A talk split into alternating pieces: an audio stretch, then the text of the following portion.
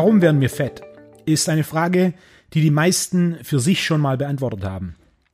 Die beiden häufigsten Antworten sind, wer zu viel isst, wird fett und wer sich zu wenig bewegt, wird fett.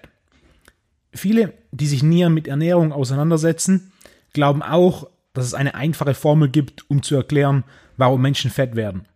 Wenn man mehr Kalorien zu sich nimmt, als man verbrennt, wird man fett. Ausgehend von dieser Theorie könnte man den Schluss ziehen, dass fette Menschen einfach faul und gefräßig sind und dass unser Körper wie ein Ballon ist, der sich dehnt, wenn wir Energie hineingeben und schrumpft, wenn wir Energie herausnehmen. Das ist jedoch in der Praxis und auch in der Wissenschaft eine sehr starke Vereinfachung, die den komplexen Prozessen, die im menschlichen Körper ablaufen, nicht gerecht wird. Nicht jeder, der wenig isst, nimmt ab und nicht jeder, der viel isst, nimmt zu. Fakt ist, es gibt Menschen, die wenig essen und trotzdem Körperfett aufbauen. Und Menschen, die viel essen und kein Körperfett aufbauen. Und es gibt auch Menschen, die sich viel bewegen und trotzdem Körperfett aufbauen. Und Menschen, die sich wenig bewegen und kein Körperfett aufbauen. Die Antwort auf die Frage, warum wird man fett, ist nicht so einfach beantwortet wie, wenn man zu viel isst und sich zu wenig bewegt. Es war der Wissenschaftsjournalist Gary Taubes, der vor 20 Jahren dieser Frage auf den Grund gehen wollte. Taubes, der neben einem Studium an der Harvard-Universität in angewandter Physik auch ein weiteres Studium im Bereich Luft- und Raumfahrttechnik in Stanford absolviert hat, hat bei seiner Recherche wissenschaftliche Arbeiten aus 150 Jahren durchgearbeitet, die auch in den Referenzen seines Buchs Why We Get Fat zu finden sind. Sein Ziel war eine klar fundierte Antwort auf die Frage, warum werden wir fett zu finden. Seine Erkenntnis war, dass die Idee, dass man fett wird, wenn man zu viel isst und sich zu wenig bewegt, sicher eine gewisse Gültigkeit hat, sie jedoch in vielen Fällen lückenhaft ist. Die Antwort darauf, warum wir fett werden, ist definitiv nicht so einfach wie zu viel Essen und zu wenig Bewegung. Mehr Bewegung und weniger Essen werden nicht unbedingt verhindern, dass wir übergewichtig werden. Eine Studie aus dem Jahr 1983 zeigte, dass mexikanische Einwanderer im Süden von Texas, die in Armut lebten und schwere Arbeit verrichteten, trotz intensiver körperlicher Anstrengung übergewichtig waren. Wenn Bewegung und geringe Kalorienzufuhr die Menschen dünn macht, warum war dann Fettleibigkeit bei diesen Menschen so häufig? Auch war bei amerikanischen Ureinwohnern, die zur letzten Jahrhundertwende in großer Armut lebten, ein häufiges Szenario, dass die Mutter schwer übergewichtig und die Kinder mangelernährt waren. Und das lag sicher nicht daran, dass die Mütter ihren Kindern das Essen wegaßen. Und empirische Beispiele wie diese gibt es eine ganze Menge. Viele Experten und Coaches, die tatsächliche Praxiserfahrung haben, kennen diese Beispiele aus ihrer täglichen Arbeit. Die Übergewichtigen sind nicht zwingend faule Schweine, die zu viel essen und zu wenig trainieren. Und die Schlanken sind nicht zwingend tugendhaft und diszipliniert. In Maßen zu essen und körperlich aktiv zu sein, ist kein Beweis für moralische Rechtschaffenheit. Es ist vielmehr ein Spiegel des Stoffwechsels eines Körpers. Es ist ein Wechselspiel aus Kopf und Körper. Und der Körper mit all seinen physiologischen Abläufen ist mächtiger, als die meisten sich bewusst sind. Die wichtigsten Aspekte des Fettstoffwechsels, basierend auf einer Vielzahl von Daten und wissenschaftlichen Erkenntnissen, sind eine Reihe von Enzymen, Neurotransmitter und Hormone, die Nährstoffe primär in Form von Fett- und Zuckermolekülen in die und aus den Fettzellen im Körper bewegen. Und ja, diese Enzyme, Neurotransmitter und Hormone werden von der Menge der Nahrung und von der Menge und Form unserer Bewegung bestimmt. Jedoch bestimmen diese Enzyme, Neurotransmitter und Hormone auch, wie viel und was wir essen, sowie wie viel und wie wir uns bewegen. Und unter all diesen Enzymen, Neurotransmitter und Hormonen sticht ein Hormon besonders heraus. Es ist das Insulin. Insulin ist das primäre Hormon, das unseren Blutzuckerspiegel reguliert. Es war der Harvard-Professor George Cahill, der sagte, Kohlenhydrate erhöhen Insulin, Insulin erhöht Körperfett. Der Insulinspiegel des Körpers wird größtenteils durch die aufgenommenen Kohlenhydrate bestimmt. Je mehr Kohlenhydrate man isst, desto mehr Insulin wird ausgeschüttet um diese Kohlenhydrate zu verstoffwechseln. Einige Menschen reagieren mit einem stärkeren Insulinausstoß als andere auf bestimmte Kohlenhydrate und auf Kohlenhydrate grundsätzlich. Je mehr Insulin man produziert, desto ineffektiver wird das Insulin. Es entsteht eine Form der Resistenz gegenüber Insulin, was dazu führt, dass man mehr Insulin produzieren muss, um den Blutzucker weiterhin konstant zu halten. Das heißt, die Menge an Insulin, die man produziert, ist primär von drei Faktoren abhängig. Erstens die Menge an Kohlenhydraten, die man isst. Zweitens die individuelle Reaktion auf eine bestimmte Form und Menge an Kohlenhydraten. Und drittens die aktuelle Sensibilität gegenüber Insulin. Je sensibler man ist, desto weniger Insulin muss ausgeschüttet werden. Bis zum Zweiten Weltkrieg war die Hauptthese, warum es übergewichtige Menschen gibt, vor allem die Idee, dass eine hormonelle Störung zu Übergewicht führt. Später ging man davon aus, dass ein zu hoher Konsum von Fett zu Übergewicht führt. Mittlerweile weiß man, dass ein zu hoher Konsum von Kohlenhydraten in Relation zur individuellen Toleranz der primäre Faktor ist, warum jemand fett wird. Und es ist nicht nur die absolute Menge an Kohlenhydraten, die man isst, sondern auch die relative Menge. Das heißt, wenn jemand wenig isst, jedoch von diesem wenig Essen ein hoher Anteil aus Kohlenhydrat besteht, ist die Wahrscheinlichkeit höher, dass diese Person Fett aufbaut. Unabhängig der Gesamtkalorien. Insgesamt ist es natürlich statistisch ganz klar so, je mehr jemand isst, desto höher die absolute und relative Menge an Kohlenhydraten. Und desto höher die Wahrscheinlichkeit, fett zu werden. Fett sein ist eine moderne Erscheinung. Es ist so modern wie der Konsum von Kohlenhydraten.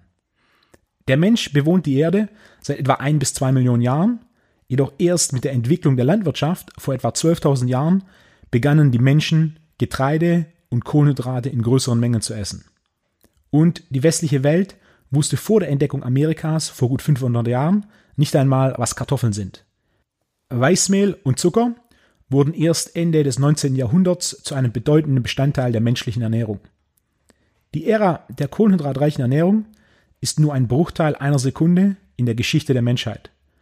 Daher können wir ausschließen, dass wir in so kurzer Zeit eine genetische Anpassung an diese Kohlenhydrate, vor allem an die schnell verdaulichen Kohlenhydrate und die heute verzehrten Mengen vorgenommen haben. Vor der Verbreitung der Landwirtschaft lebten unsere Vorfahren primär als Jäger und Sammler und zogen fettes Fleisch und Fisch vor, um ihren Hunger zu stillen. Eine kürzlich veröffentlichte Studie analysierte die Ernährung heutiger Jagd- und Sammlerkulturen, die von der Zivilisation des 20. Jahrhunderts völlig isoliert waren. Ihre Ernährung bestand ebenfalls weitestgehend aus Fisch und Fleisch. Einige von ihnen überlebten sogar, ohne überhaupt Gemüse, Früchte oder Getreide zu essen. Mit anderen Worten, ihre Ernährung war so ziemlich das Gegenteil unserer Ernährung, die zu zwei Dritteln aus Kohlenhydraten besteht. Und das macht Kohlenhydrate nicht grundsätzlich schlecht. Kohlenhydrate haben viele Vorteile, die wir heute spezifisch nutzen können. Fakt ist jedoch, dass Einzelne basierend auf einer geringen Toleranz und ihrer individuellen Reaktion auf Kohlenhydrate ein deutlich höheres Risiko haben, fett zu werden. Man kann eine Analogie zum Zigarettenrauchen ziehen. Nicht jeder Langzeitraucher erkrankt tatsächlich an Lungenkrebs. Es ist tatsächlich nur eine Minderheit, die erkrankt. Jedoch ist bei den Menschen mit Lungenkrebs Rauchen bei weitem die häufigste Ursache.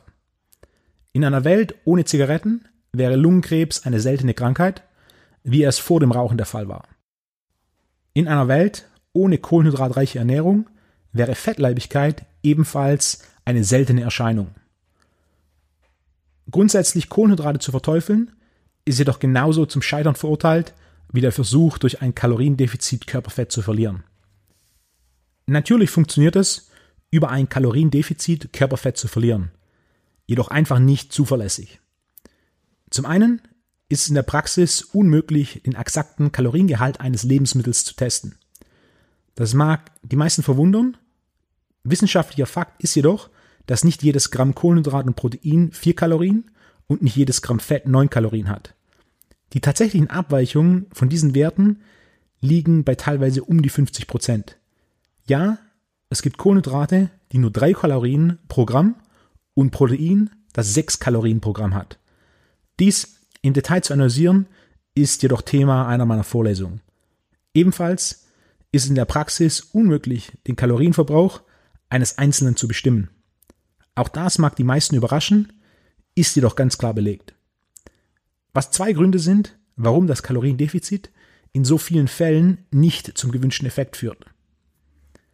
Ebenfalls ist es so, dass Diäten, die unsere Kalorienaufnahme begrenzen, uns die Energie und Nährstoffe entziehen, die unseren Körper fit halten und ihm helfen, sich zu regenerieren. Solche Diäten verhungern buchstäblich unseren Körper.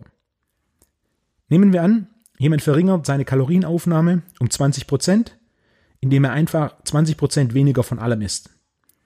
Dabei würde er nicht nur auf 20 Prozent der Kalorien verzichten, sondern wahrscheinlich auch auf etwa 20 Prozent der Mikronährstoffe wie Vitamine und Mineralien, die mit dem Essen geliefert werden. Und statistisch ist es auch belegt, dass sobald diese Person zu den alten Essgewohnheiten zurückkehrt, der Körper wieder die verlorenen Kilos draufpackt. Das ist der Jojo-Effekt. Ein Anfang der 90er Jahre in den USA durchgeführtes Experiment zeigt, wie statistisch erfolglos ein Hungerprogramm ist. Im Laufe von acht Jahren aßen alle 20.000 Teilnehmerinnen 360 Kalorien weniger, als sie zuvor jeden Tag gegessen haben. Die Lebensmittel, die sie aßen, enthielten alles, was als gesund und notwendig angesehen wurde. Ballaststoffe, Obst, Gemüse und nicht viel Fett.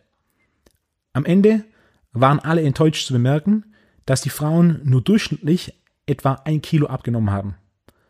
Die meisten von ihnen nahmen sogar am Bauch zu und sie hatten nicht Fett, sondern Muskelmasse verloren.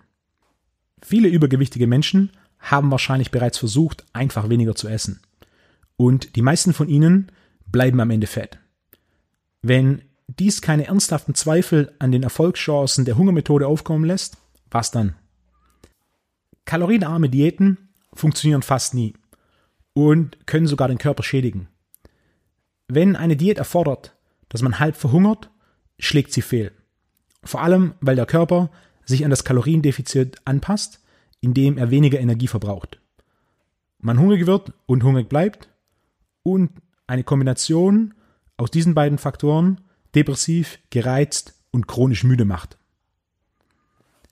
Die Schlüsselaussage der empirischen und wissenschaftlichen Daten ist, statistisch gesehen wird jemand fett, wenn die Person mehr Kohlenhydrate aus absoluter und relativer Sicht isst, als diese Person toleriert und optimal verstoffwechseln kann. Kohlenhydrate sind nicht der Feind, sondern ein wichtiger Nährstoff mit vielen Vorteilen. Entscheidend ist nicht mehr Kohlenhydrate zu essen, als man verstoffwechseln kann, denn das ist der Nummer 1 Faktor, der dafür sorgt, ob jemand fett wird. In diesem Sinne, passt deinen Kohlenhydratkonsum an deinen individuellen Bedarf an, um nicht fett zu werden. Und bis zur nächsten Episode.